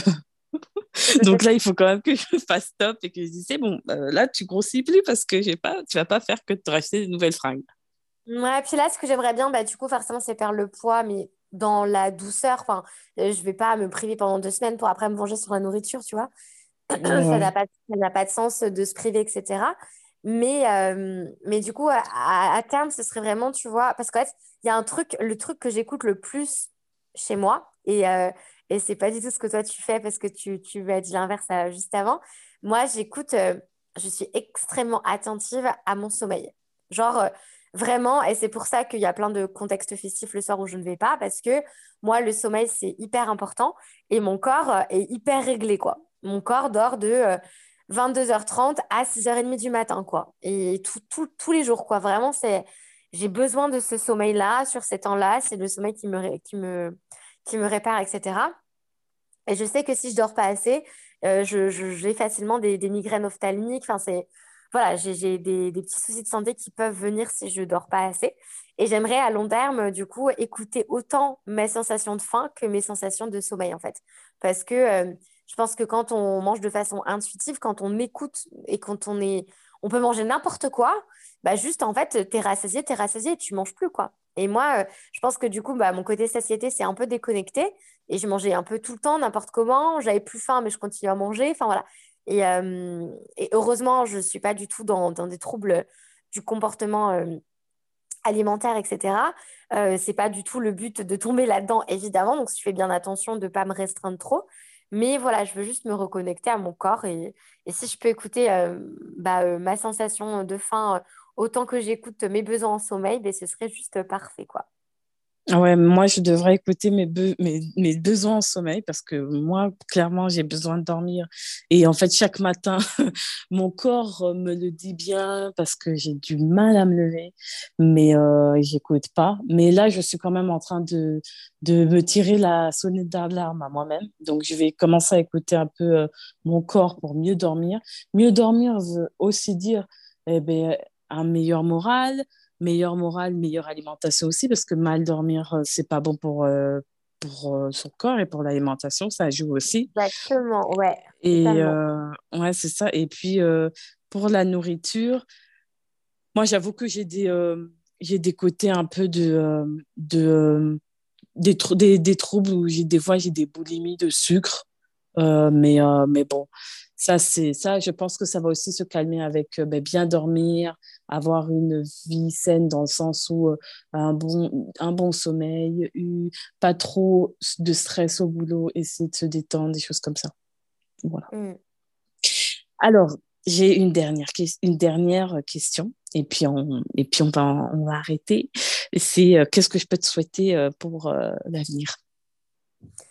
Eh ben, tout ce que tu peux me souhaiter, c'est que, euh, c'est que je puisse rentrer en France euh, l'été prochain, euh, parce que ça fera trois ans que je ne suis pas rentrée à cause du Covid, donc ça commence à faire long. Donc, donc voilà, je, je, là dans ma tête, si tout se passe bien, je touche du bois, ce serait bah, de rentrer tout le mois de juillet, tout le mois d'août. Pour que je puisse faire ça, il bah, faut que les frontières en Nouvelle-Zélande, donc elles vont réouvrir normalement fin avril 2022 faut juste qu'elle reste réouverte et euh, que je puisse du coup rentrer parce que l'année prochaine, avec mon copain, on fait notre demande de résidence pour rester ici euh, sur du long terme. Donc, une fois qu'on a la résidence, on peut quitter le pays, re-rentrer, on sera résident. Mais tant qu'on n'a pas la résidence, si referme les frontières, bah, potentiellement, je peux être bloquée en France et avoir euh, mon copain et ma vie ici. Quoi. Donc, ce ne serait pas le meilleur des, plans. Mais voilà, dans l'idéal, ce que tu peux me souhaiter, ce serait bah, que je puisse faire deux mois avec ma famille et après, j'aimerais beaucoup euh, partir euh, en Amérique du Sud. J'aimerais beaucoup aller euh, au Pérou, en Bolivie et au Chili avant de rentrer en Nouvelle-Zélande. Donc, de, quitter la Nouvelle-Zélande pendant à peu près quatre mois, quatre mois et demi, et de profiter, de, penser à moi, de voyager seule, et ensuite de revenir ici et de retrouver mon amoureux.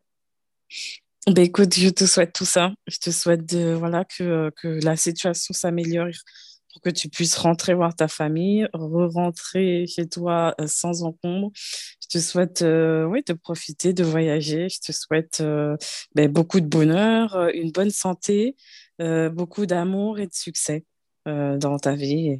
et voilà.